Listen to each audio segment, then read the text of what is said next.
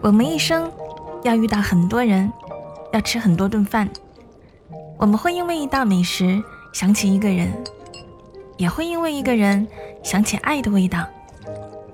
晚上十点，说一些好吃的给你听。我是恭喜。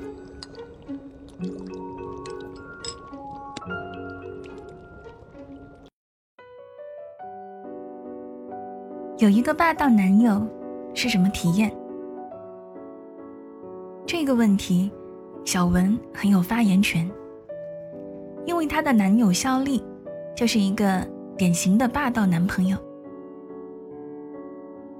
生活中的小文风风火火，十分独立，换灯泡、修马桶都不在话下。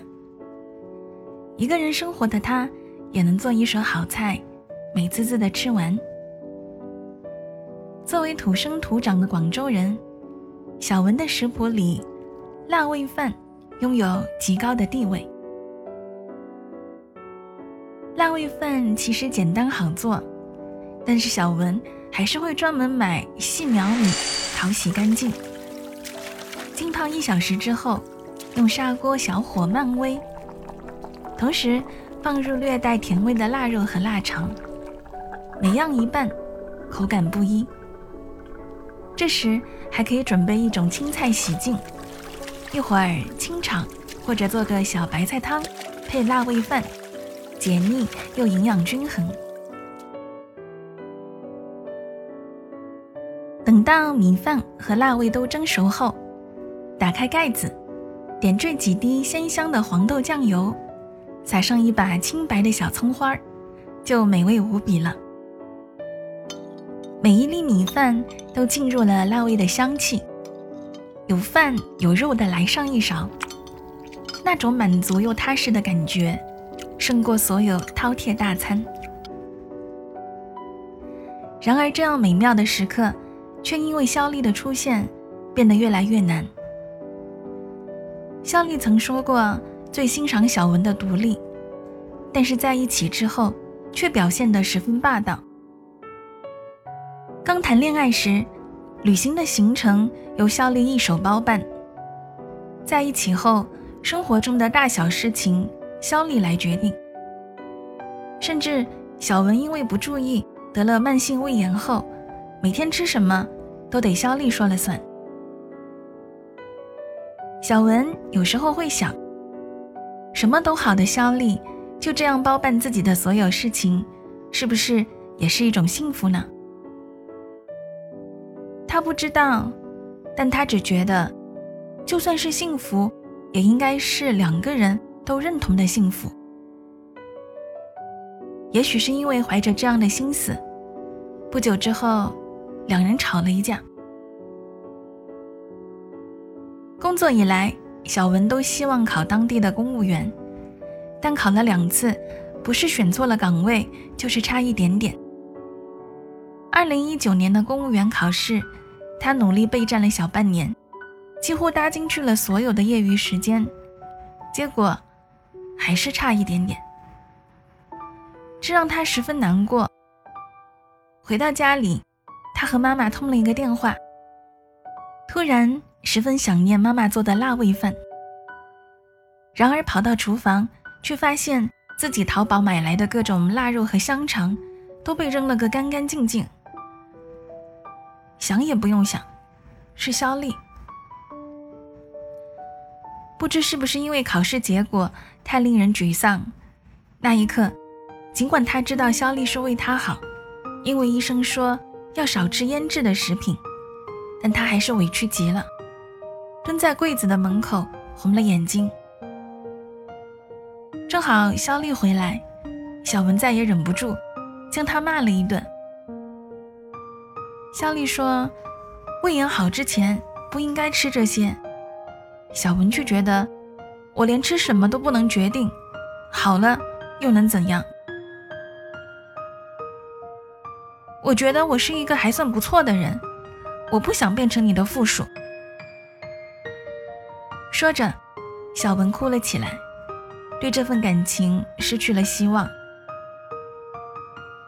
肖丽什么也没说。转身下了楼。小文以为他要分手，哭得更加伤心了。没错，他喜欢肖丽，但是他也不愿意变成一个宠物。没想到的是，肖丽很快就回来了。小文在房间听到他走进厨房，洗菜、切菜，不时的有锅碗的声音传来。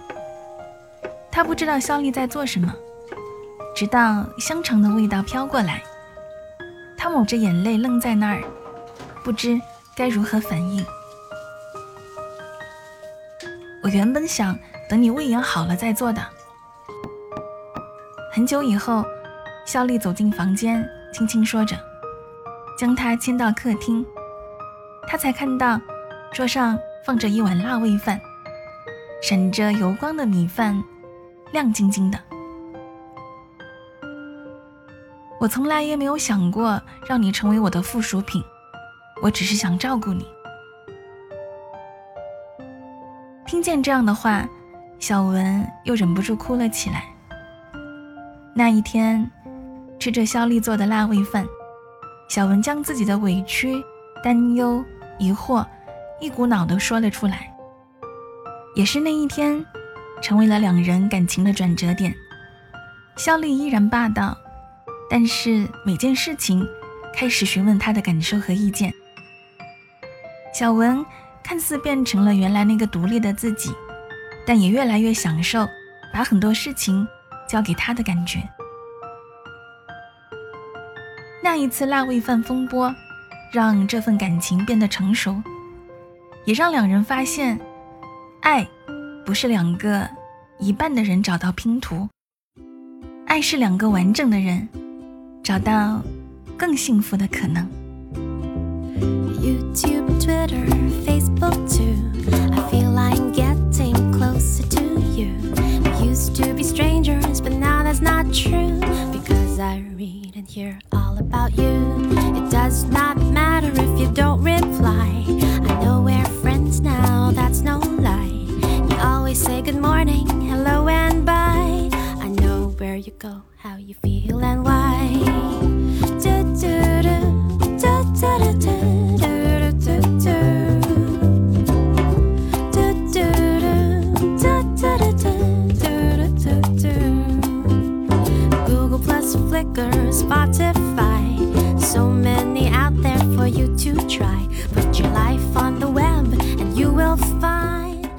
故事讲完了，你还喜欢吗？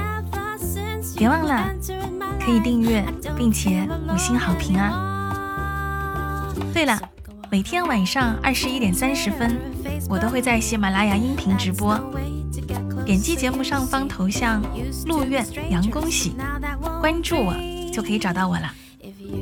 我在直播间等你一起来分享人间美味。